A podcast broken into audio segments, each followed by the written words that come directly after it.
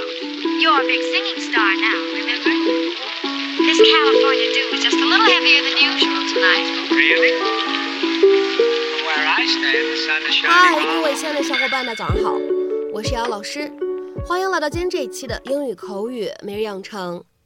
今天节目当中呢，我们将会继续来学习来自《绝望的主妇》第二季第三集当中的英文台词。首先呢，一起来听一下 What's the big deal? Our marriage was a sham anyway. What's the big deal? Our marriage was a sham anyway. 有什么大不了的？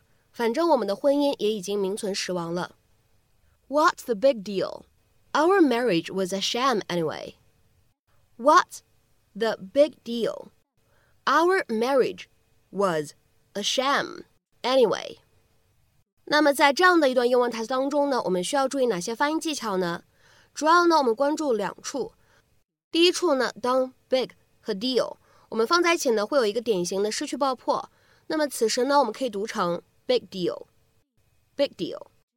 第二点呢，我们说当 was 和 a 放在一起的话呢，其实可以有一个连读。那么此时呢，我们可以读成 was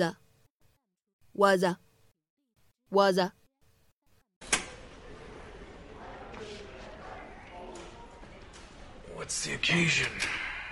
Uh, our anniversary? All right. How could you forget our anniversary? You sit in a cell all day long staring at a calendar. What's the big deal? Our marriage was a sham anyway. Oh, we're not doing this You know, again. in real marriages, wives are faithful. yeah, and husbands remember anniversaries. So I guess we're even. Are you equating forgetting our anniversary with cheating on me?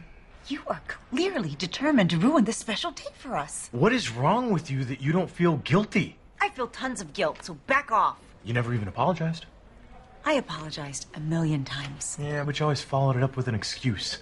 I was lonely. You weren't home enough. A woman needs to be loved. A woman does need to be loved. And since you didn't give it to me, I had to find it elsewhere. So that's what the teenager was doing in our bedroom. Filling you with love. Say what you want.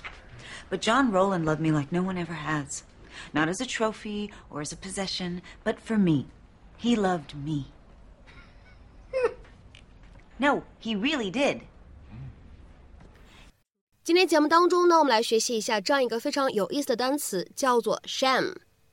这样一个单词呢，它的用法会比较多一些。我们今天节目当中呢，重点来讲解一下它在本期视频当中的用法。那么此时呢，它当做一个名词去使用。我们来看一下对应的英文解释 ：something which is not what it seems to be and is intended to deceive people, or someone who pretends to be something they're not。所以呢，这样一个单词它可以用来表示假冒的东西。骗人的东西，或者呢用来指骗子。下面呢，我们来看一下这样的三个例句。第一个，They claimed that the election had been fair, but really it was a sham。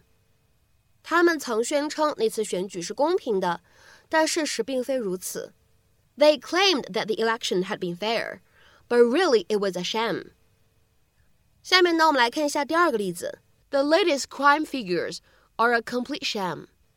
最新的犯罪数据完全是捏造的。The latest crime figures are a complete sham。下面呢，我们再来看一下第三个例句。It turned out that he wasn't a real doctor at all. He was just a sham. 事实证明，他根本就不是一个真正的医生，他就是一个冒牌货，或者说呢，他就是一个骗子。It turned out that he wasn't a real doctor at all. He was just a sham. 然后呢，我们在英文当中呢，其实还有 sham marriage 这样的用法，什么样的意思呢？就指的是那种为了某种目的而结婚，或者说呢，为了某种目的而不离婚的婚姻。两个人呢，并不是因为爱情而在一起，或者呢，可以理解的直白一点，就是假结婚。A legal marriage that happens primarily or solely for practical purposes, rather than love. 那么下面呢，我们来看一下本期节目当中的最后这个例子。Any couple suspected of entering into a sham marriage to bypass the need for work permits may be investigated and have their marriage license revoked at any time.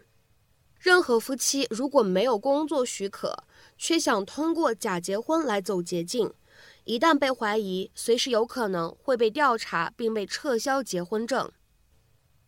Any couple suspected of entering into a sham marriage to bypass the need for work permits may be investigated and have their marriage license revoked at any time.